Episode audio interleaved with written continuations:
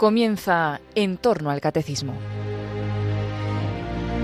En esta víspera de la solemnidad de Pentecostés, les ofrecemos la reposición de un programa de Dame de Beber, en que el Padre José María Iraburu nos habla del Espíritu Santo y sus dones.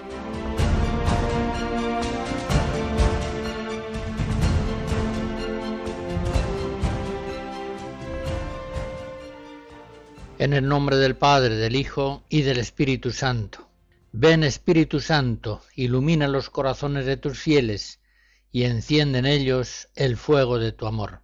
En las conferencias anteriores hemos considerado las virtudes teologales y morales, hemos visto cómo se crece en la gracia de Dios, cómo crecen las virtudes, tanto teologales y morales, y al terminar este último tema decíamos que la perfección en el ejercicio de las virtudes solamente se alcanza cuando actúan con ellas los dones del Espíritu Santo. Trataremos pues ahora de los dones del Espíritu Santo, en los cuales está la perfección de la vida cristiana, la perfecta transfiguración en Jesucristo. Pero antes recordaré algunas cosas acerca del el mismo Espíritu Santo. Toda la vida cristiana está en función de la acción del Espíritu Santo en nosotros. De nada nos hubiera servido a los hombres la encarnación del Hijo de Dios, de nada nos hubiera valido la predicación de su luminoso Evangelio incluso su muerte sacrificial en la cruz y su resurrección y ascensión a los cielos. De nada nos hubiera valido todo eso si esa obra grandiosa de reconciliación entre Dios y los hombres no se hubiera visto consumada en Pentecostés por la comunicación del Espíritu Santo prometido. El Hijo, enviado por el Padre y ahora vuelto a Él, ha cumplido su misión y ahora, en el tiempo de la Iglesia, el Espíritu Santo, enviado por el Padre y el Hijo, va a realizar su misión a lo largo de los siglos entre los hombres, hasta llevarnos a la plenitud escatológica. Ya nuestro Señor Jesucristo, antes de padecer la cruz, había anunciado a sus discípulos el misterio de Pentecostés, el abogado, el Espíritu Santo que el Padre enviará en mi nombre, ese os lo enseñará todo y os traerá a la memoria todo lo que yo os he dicho. Cuando venga el abogado que yo os enviaré de parte del Padre, el Espíritu de verdad que procede del Padre, Él dará testimonio de mí. Estas palabras de Jesús en la última cena, en los capítulos 14, 15, 16 de San Juan, nos hacen ver que el Espíritu Santo, como dice San Agustín, es el alma de la Iglesia. Lo que el alma es en nuestro cuerpo es el Espíritu Santo en el cuerpo de Cristo, que es la Iglesia. ¿Qué es lo que hace el alma en el cuerpo? Unifica a todos los miembros, les da vida, los vivifica, los mueve, los gobierna, pues eso es justamente la misión del Espíritu Santo en el cuerpo místico de Jesús. En primer lugar, a Él se atribuye la unidad de la Iglesia.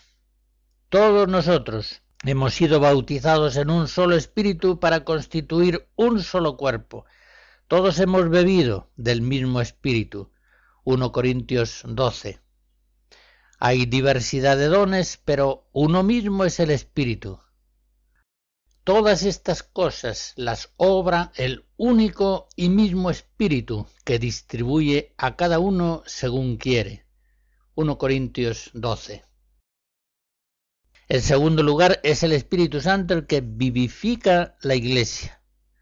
Dice San Pablo que a todos cuantos hemos nacido en el sacramento del bautismo, Dios nos ha salvado en la fuente de la regeneración renovándonos por el Espíritu Santo que abundantemente derramó sobre nosotros por Jesucristo nuestro Salvador.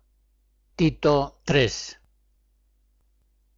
Y esa vivificación primera bautismal es continuada por el Espíritu Santo a lo largo de toda la vida de la gracia, muy especialmente, por supuesto, en los sacramentos, en la confirmación, en la penitencia, en la Eucaristía.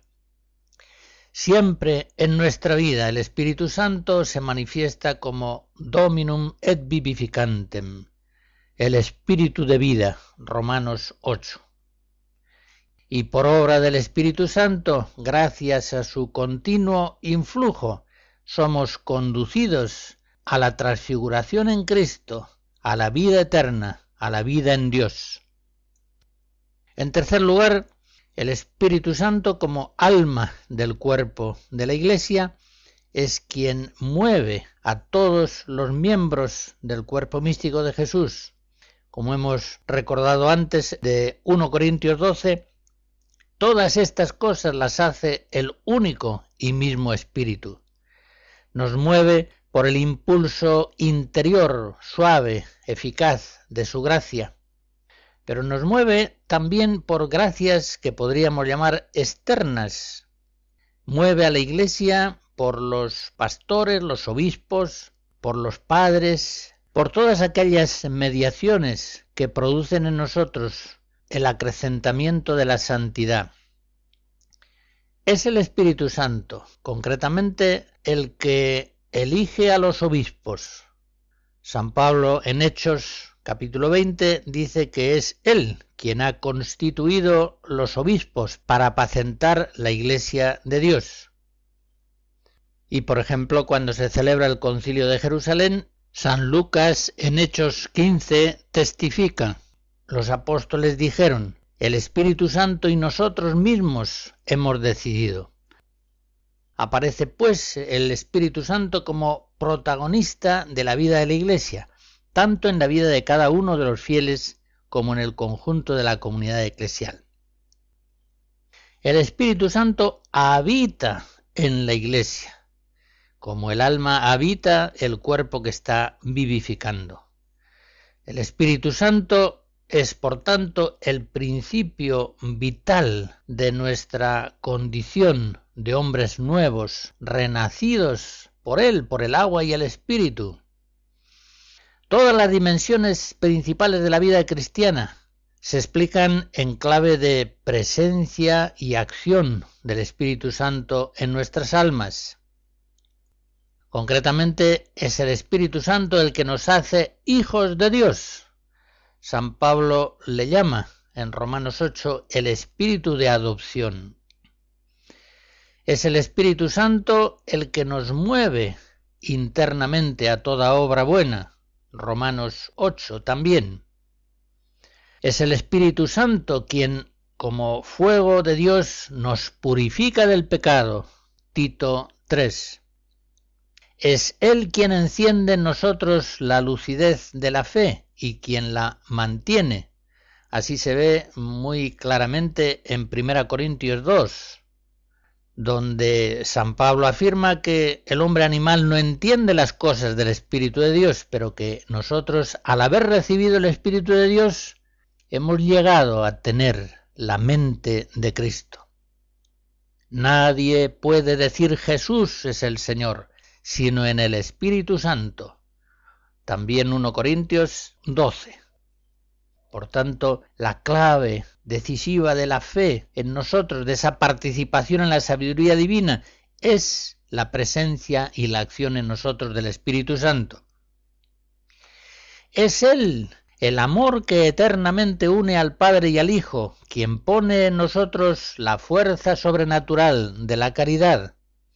Y así el apóstol en Romanos 5 nos dice que la caridad de Dios se ha derramado en nuestros corazones por la fuerza del Espíritu Santo que nos ha sido dado. Es el Espíritu Santo el que nos da fuerza apostólica para dar testimonio de Cristo en el mundo. Recibiréis el Espíritu Santo y seréis mis testigos desde Jerusalén, Judea, Samaria hasta los últimos confines de la tierra. Hechos 1. Si no hubiéramos recibido el Espíritu Santo, seríamos apostólicamente inertes. Es el Espíritu Santo la fuerza que nos hace apostólicamente activos y fecundos. En fin, es el Espíritu Santo el que hace posible en nosotros la oración, ese diálogo filial que nos introduce en la intimidad de la Santísima Trinidad. Nosotros no sabemos pedir como conviene, pero el Espíritu Santo viene en ayuda de nuestra flaqueza y ora en nosotros con palabras inefables. Romanos 8.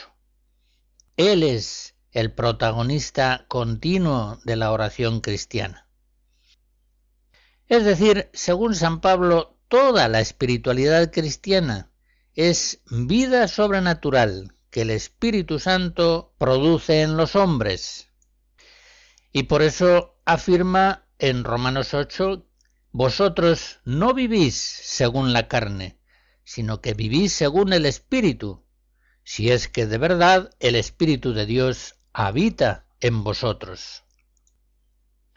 Por tanto, es la presencia y la acción del Espíritu Santo en nosotros, el que, por la gracia de Cristo, activa en nosotros las virtudes teologales y morales y actúa en nosotros los dones del Espíritu Santo, de los que inmediatamente he de tratar. En la interpretación del grupo Psalterium escucharemos alegres cantos y danzas de los antiguos pueblos cristianos de Europa.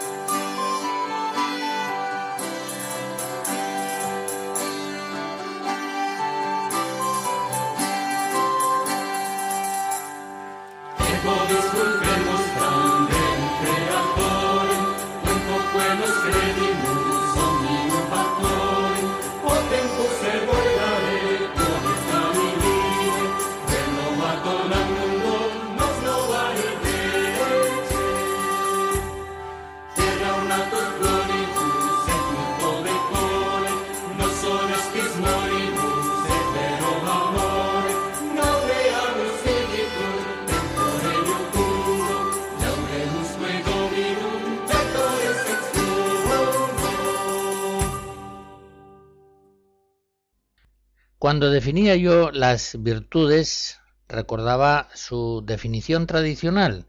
Son hábitos infundidos por Dios en las potencias del alma que nos permiten participar de la vida sobrenatural de Dios, ejercitándonos en ella al modo humano, es decir, según las estructuras psicológicas propias del hombre.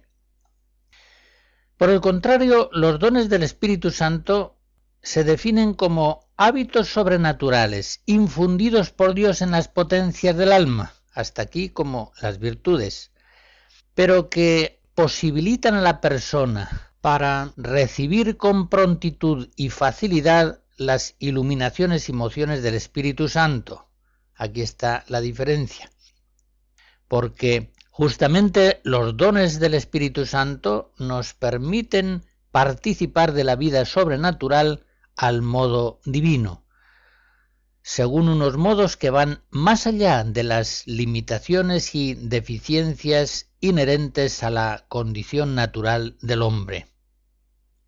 Según esto que acabo de recordar, los dones del Espíritu Santo no son gracias actuales transitorias, no, son verdaderos hábitos operativos. Pero mientras que las virtudes son hábitos sobrenaturales que se rigen en su ejercicio por la razón y la fe, los dones, los dones del Espíritu Santo, se ejercitan bajo la acción inmediata del Espíritu Santo. Es decir, le dan al hombre facilidad y prontitud para obrar por inspiración divina. Como se comprende, esta diferencia en el modo de acción de las virtudes y de los dones tiene grandísima importancia en la vida espiritual y merece que la analicemos atentamente. Las virtudes, al ser infundidas en la estructura psicológica natural del hombre, posibilitan la vida sobrenatural en éste, pero sus acciones tienen modos humanos, modos que limitan necesariamente la perfección de los actos cumplidos bajo la gracia. Podemos verlo con un par de ejemplos tomados de la vida de oración y de la vida de acción en el cristiano. La oración, concretamente, ejercitada en un régimen de virtudes, activando en ella la fe, la esperanza, la caridad, la conformidad con la voluntad divina. Es una oración discursiva, una oración laboriosa, por tanto que cansa, en la cual hay una captación del paso del tiempo. Y es una oración que implica mediación de muchas imágenes, conceptos y palabras. De modo semejante, la acción cristiana cumplida en régimen de virtudes, por ejemplo, el perdón de una ofensa. Es una acción lenta e imperfecta. Exige un tiempo de motivación en la fe, una acomodación gradual de las emociones bajo el influjo de la caridad que es la que impera. En fin, según esto que digo, tanto la oración como las acciones virtuosas de la vida ordinaria son realmente vida sobrenatural, están hechas en clave de fe y caridad, ciertamente, pero son participación en la vida sobrenatural que nos comunica el Espíritu Santo que se produce al modo humano y por tanto no puede llegar a perfección. En cambio, los dones del Espíritu Santo nos hacen participar de la vida sobrenatural del Espíritu al modo divino, a un modo que también es sobrenatural, dejando pues atrás las limitaciones congénitas a la estructura psicológica natural del hombre. Y vuelvo a los dos ejemplos que acabo de considerar en el régimen de las virtudes, la oración y una acción.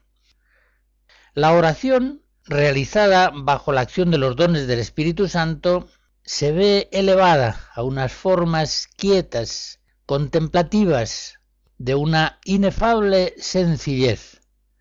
Ya en esas oraciones místicas no se da el laboreo discursivo de la mente y faltan palabras, imágenes y otros modos naturales de la mente humana. Estamos ya en unas modalidades de oración en las que el orante no hacen nada por sí mismo. Es decir, son formas de oración que trascienden ampliamente los modos naturales del entendimiento, que son modos discursivos, laboriosos y por tanto fatigosos. En una oración pasiva, en una oración mística, es decir, en una oración realizada bajo la acción de los dones del Espíritu Santo, el orante no siente el paso del tiempo, no se cansa, no se fatiga. Y algo semejante hay que decir de la acción cristiana realizada bajo el influjo de los dones del Espíritu Santo. Y vuelvo al ejemplo del el perdón de una ofensa.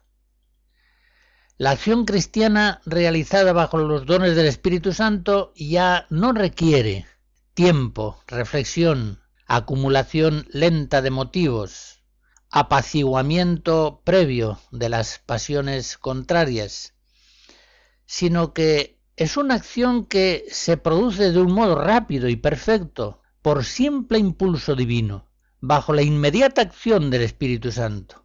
Esto es, se produce al modo divino. Un cristiano ha recibido una ofensa y perdona instantáneamente con absoluta perfección y facilidad, hasta el punto de que apenas se da cuenta de haber perdonado. ha obrado bajo la inspiración inmediata, la moción del Espíritu Santo. Aquí es donde se produce la perfección cristiana, en el régimen predominante de los dones del Espíritu Santo que vienen a perfeccionar en su ejercicio las virtudes teologales y morales todas.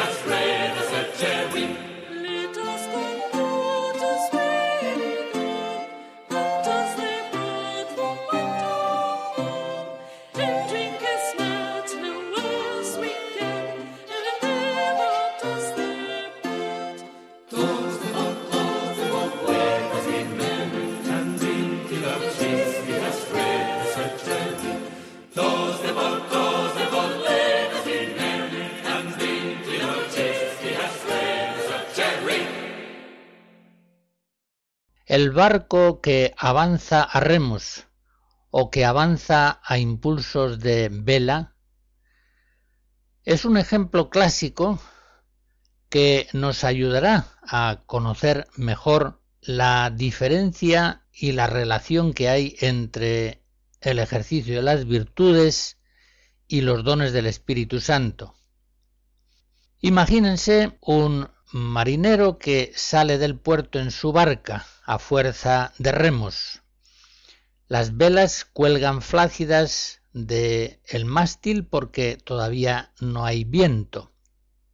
Pero a medida que entra en el mar a fuerza de remos, va llegando la brisa y se llega a producir una navegación que en parte es a remo y en parte es a vela mientras que cuando ya el marino está mar adentro, donde el viento sopla con fuerza, ya la acción de los remos es superflua, porque el viento sopla poderoso sobre las velas y la navegación se produce con una gran facilidad y rapidez.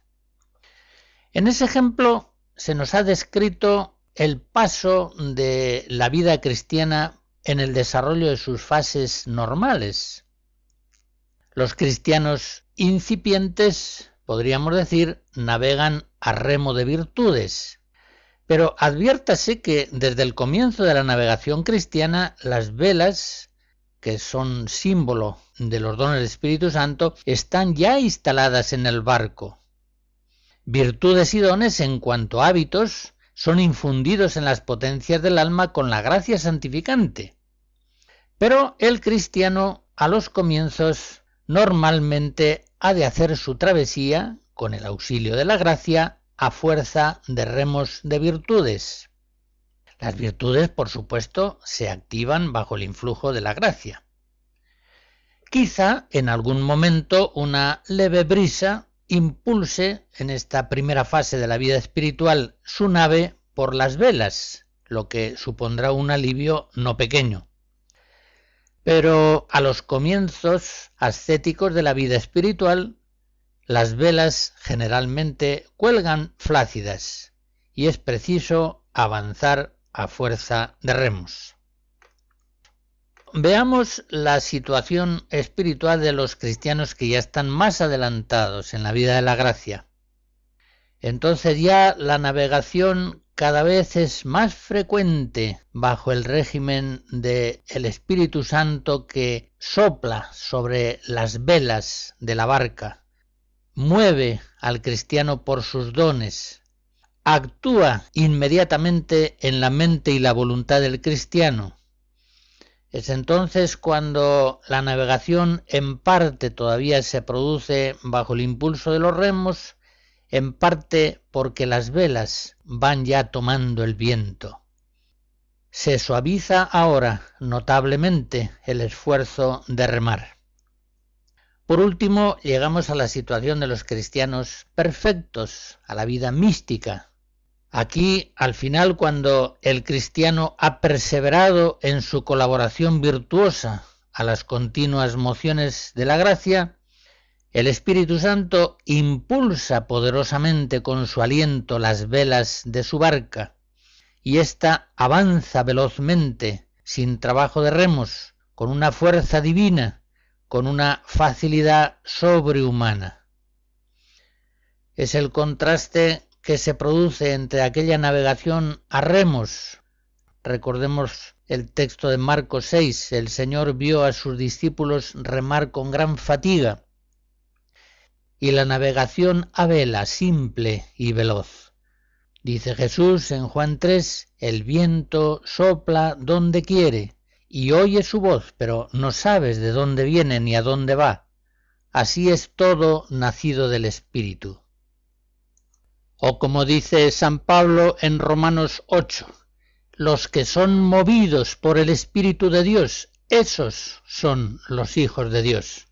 Se entiende, esos son los que están viviendo perfectamente la vida sobrenatural de los hijos de Dios, no solamente en la sustancia, sino incluso en los modos.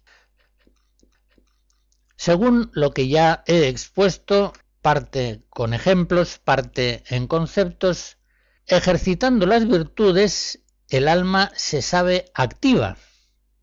Esto es, se conoce a sí misma como causa motora principal de sus propios actos, la oración, el trabajo, un acto de perdón, lo que sea.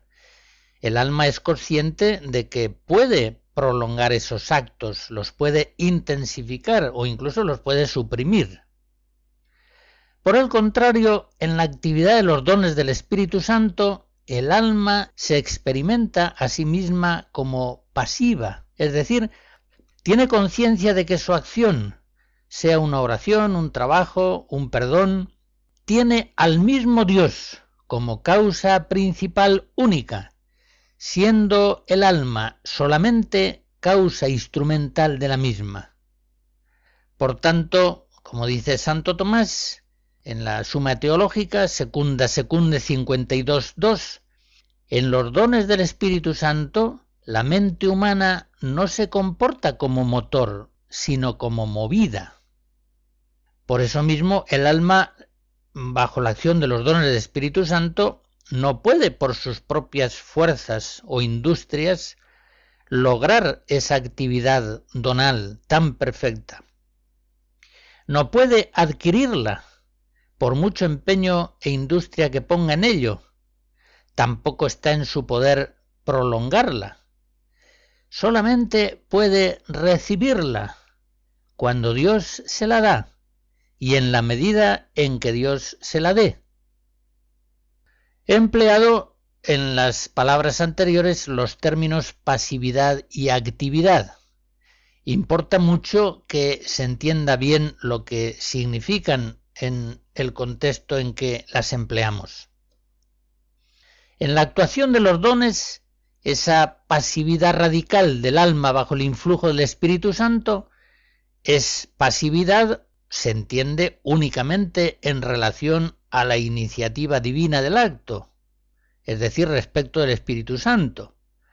Pero una vez que el hombre recibe pasivamente ese impulso divino al que se asocia libre e intensamente, activa bajo su influjo las virtudes correspondientes.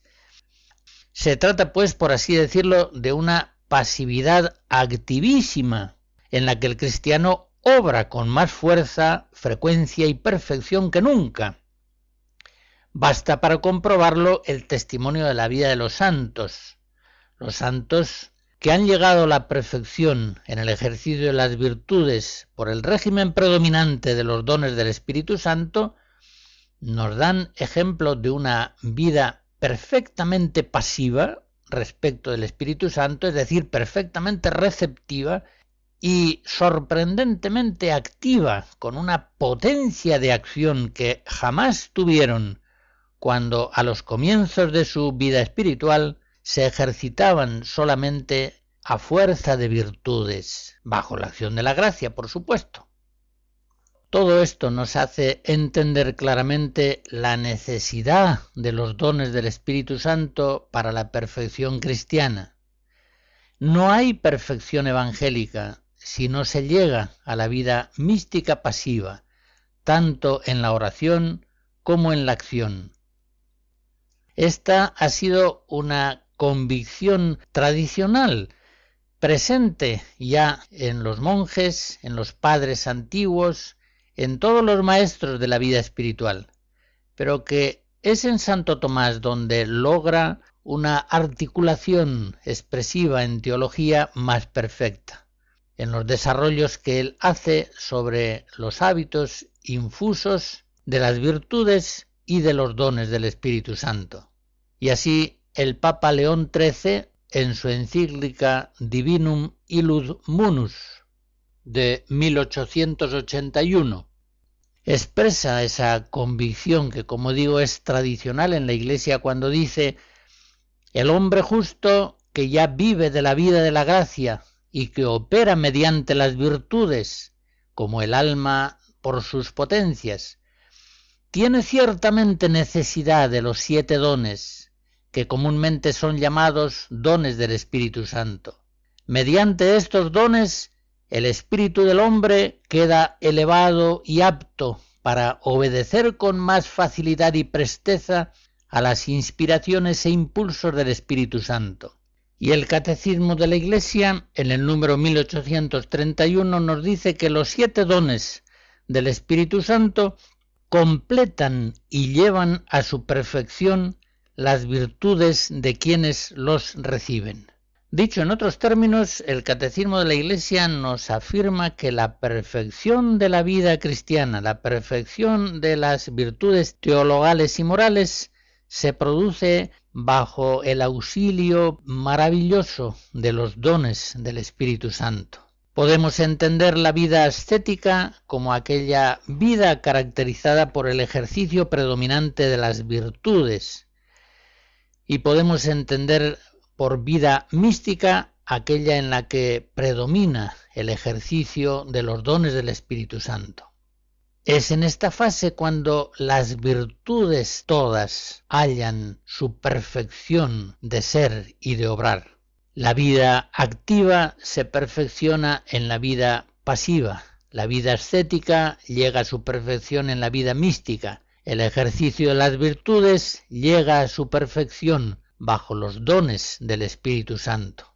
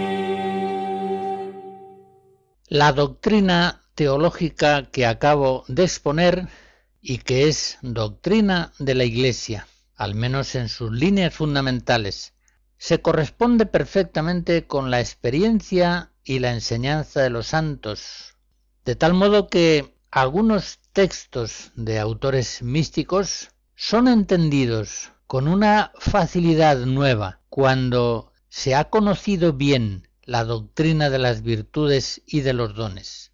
Les voy a recordar, por ejemplo, un texto de Santa Teresa, cuando en los capítulos 11 a 21 del libro de la vida va describiendo las fases normales del crecimiento en la oración y acude a una imagen en la que la oración es el agua vivificante y el alma es el campo regado por ella.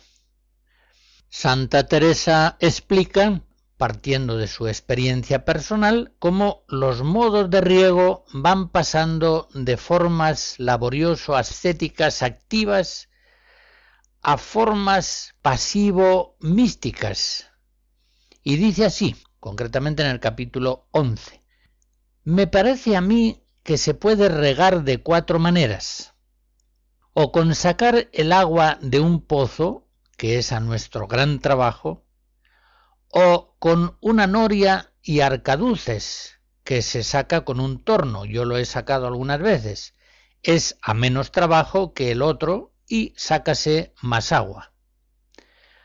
O se puede regar con un río o arroyo, esto es riego mucho mejor, que la tierra queda más harta de agua y no se ha menester regar tan a menudo, y es a mucho menos trabajo del hortelano.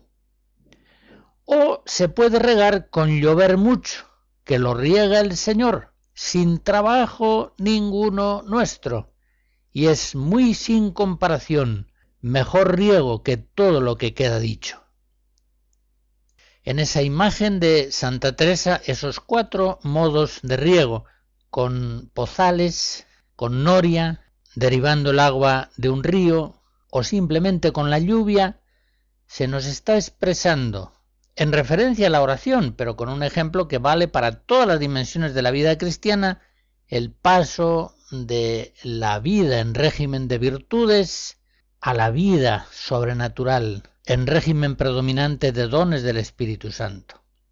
Esa misma doctrina, aplicada no sólo ya a la oración, sino a todos los aspectos diversos de la vida cristiana, la encontramos también en San Juan de la Cruz. Él nos dice que para llegar a la perfecta unión con Dios, por más que el principiante en mortificar en sí ejercite todas estas sus acciones y pasiones, se está refiriendo al modo humano de las virtudes. Nunca del todo ni con mucho puede hasta que Dios lo hace en él, habiéndose él pasivamente. Se refiere al modo divino de los dones. Libro primero de la noche, capítulo 7. Es así en esta pasividad activa propia de los dones del Espíritu Santo cuando se produce la perfecta deificación del hombre que el mismo doctor San Juan de la Cruz, en Llama de Amor Viva, en la canción primera, en el número 9, describe diciendo, Ya es Dios el obrero de todo, sin que el alma haga de suyo nada, que por cuanto el alma no puede obrar de suyo nada, si no es por el sentido corporal ayudada de él, su negocio es ya solo recibir de Dios. Y así todos los movimientos de tal alma son ya divinos. Y aunque son suyos, de ella lo son, porque los hace Dios en ella, con ella, que da su voluntad y consentimiento. Qué fórmulas tan precisas y tan preciosas merecen la pena ser leídas en el texto del doctor místico.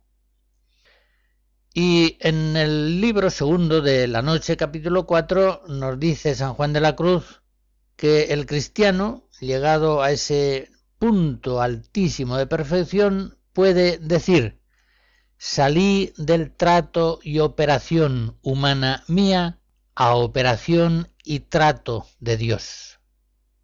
Y sigue diciendo en ese libro segundo de la noche, capítulo 13, lo cual no es otra cosa sino alumbrarle Dios el entendimiento con la lumbre sobrenatural, de manera que de entendimiento humano se haga divino, unido con el divino. Y ni más ni menos informarle la voluntad de amor divino, de manera que no sea voluntad menos que divina, no amando menos que divinamente, hecha y unida en uno con la divina voluntad y amor. Y la memoria ni más ni menos, y también las afecciones y apetitos, todos mudados y vueltos según Dios divinamente. Y así esta alma será ya alma del cielo celestial, y más divina que humana. La doctrina de la Iglesia en su tradición mística y teológica ha hablado siempre de los siete dones del Espíritu Santo.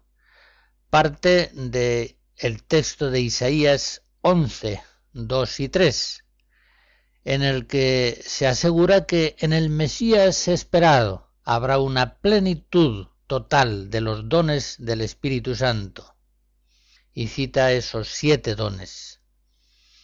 Los padres antiguos de la Iglesia vieron también aludidos esos siete dones del Espíritu Santo en aquellos septenarios que se describen en el Apocalipsis, cuando se hablan de los siete espíritus de Dios en el capítulo primero, de los siete candeleros de oro en el mismo capítulo, de las siete estrellas, en el capítulo primero, de las siete antorchas, capítulo cuarto, siete sellos, capítulo quinto, siete ojos y siete cuernos del Cordero, en el capítulo quinto.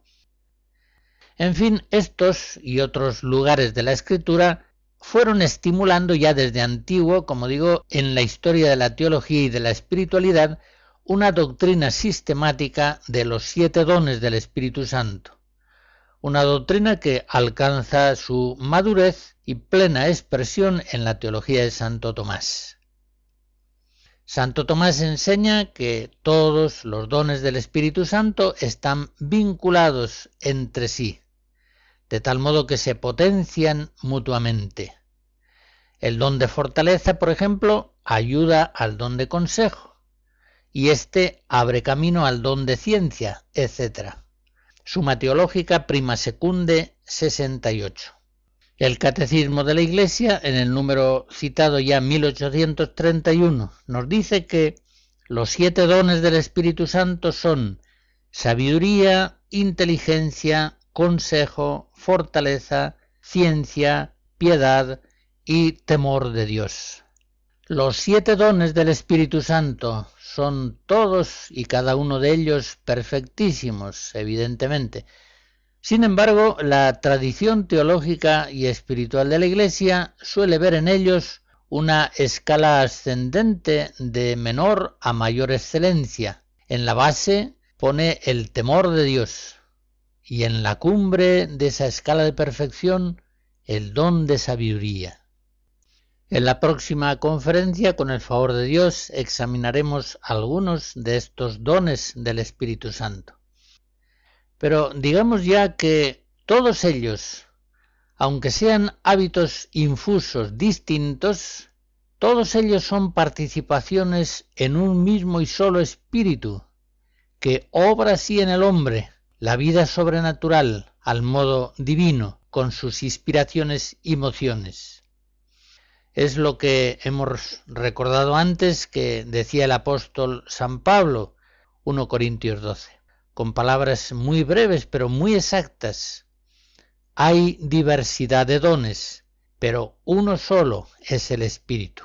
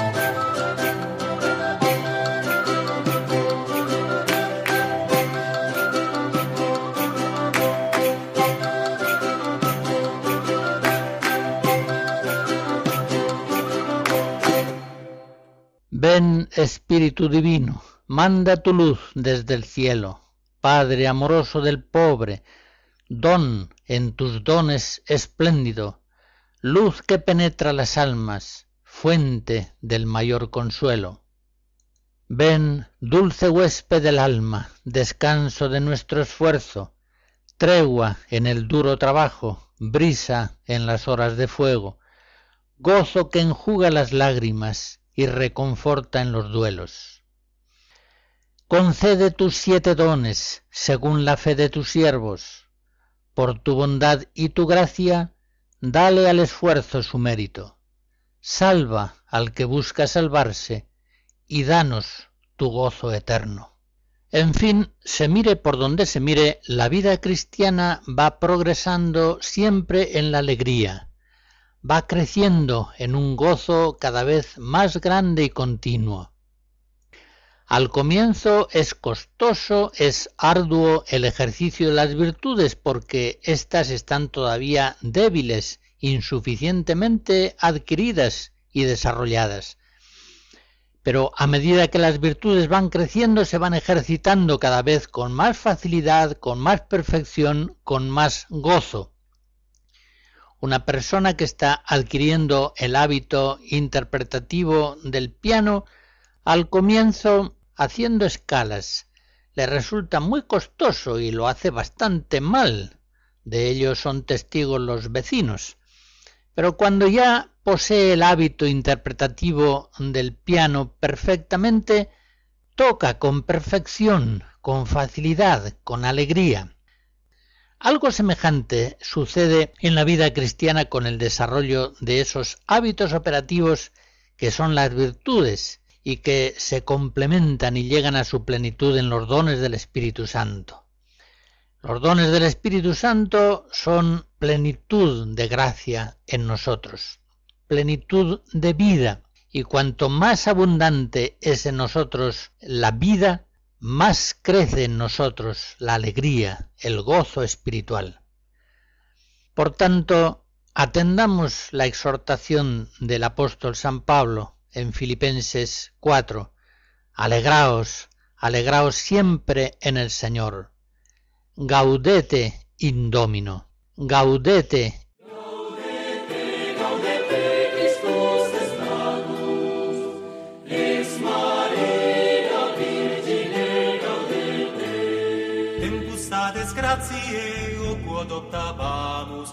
carmina letizie devote reddamus. Gaudete, gaudete, Christus est natus, es Maria Virgine gaudete. Deus homo factus es natura mirante, mundus renovatus es a Christo regnante. Gaudete,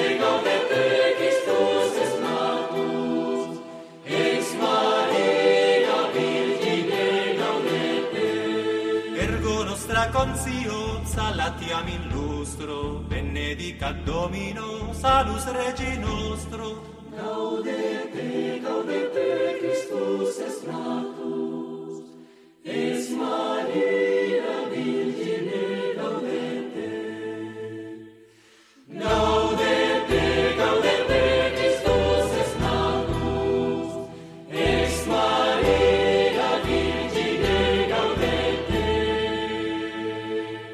La bendición de Dios Todopoderoso, Padre, Hijo y Espíritu Santo, descienda sobre ustedes y les guarde siempre. Amén.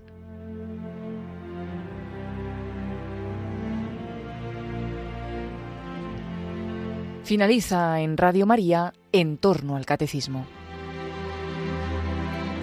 En esta víspera de la solemnidad de Pentecostés les hemos ofrecido la reposición de un programa de Dame de Beber en que el Padre José María Iraburu nos ha hablado del Espíritu Santo y de sus dones.